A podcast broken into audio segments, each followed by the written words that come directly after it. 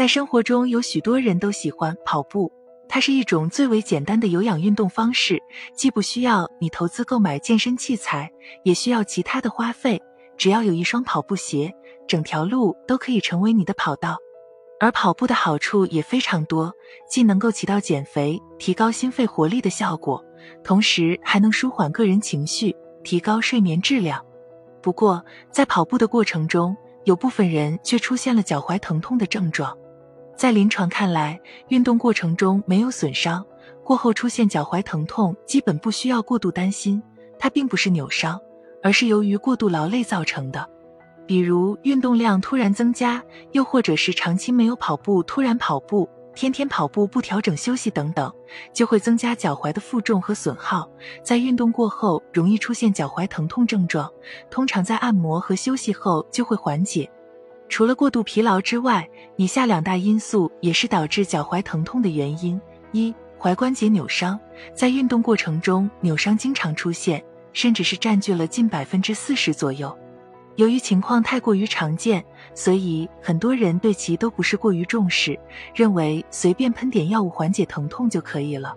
殊不知，严重的韧带扭伤其实比骨折还要更严重，因为人关节的活动都是靠韧带维持的。如果关节胖的韧带因扭伤断裂，关节的活动就会不稳定。踝关节扭伤得不到良好的治疗，可能会遗留下踝关节长期不稳定、踝关节肿胀等问题，而长期的关节不稳定又会将关节表面的软骨磨坏。要知道，软骨是不可再生的，当软骨损害之后，又会产生疼痛感，逐渐发展为关节炎症，甚至是可能会出现关节畸形，最终形成恶性循环。二、距股骨软骨骨折。崴脚是日常生活中最常见的问题，但是你有没有听说过一个医学术语——习惯性扭伤？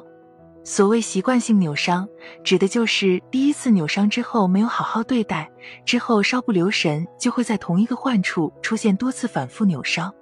如果反复崴脚，往往会导致距骨软骨损伤，它是踝关节软骨损伤中的一种常见类型。其在临床的主要表现就是部分关节软骨剥脱，并影响到更深的软骨下骨。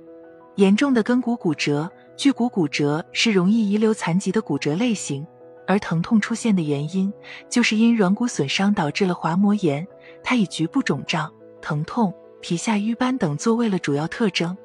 除了以上两大因素之外，跟腱炎也是造成踝关节疼痛的原因之一。由于在运动的过程中，小腿腓肠肌和跟腱承受了过大的压力，又或者是突然增加了运动的强度和频率，最终导致了跟腱炎出现。在患者足根部上方内部会出现明显疼痛、酸痛或压痛、僵硬感。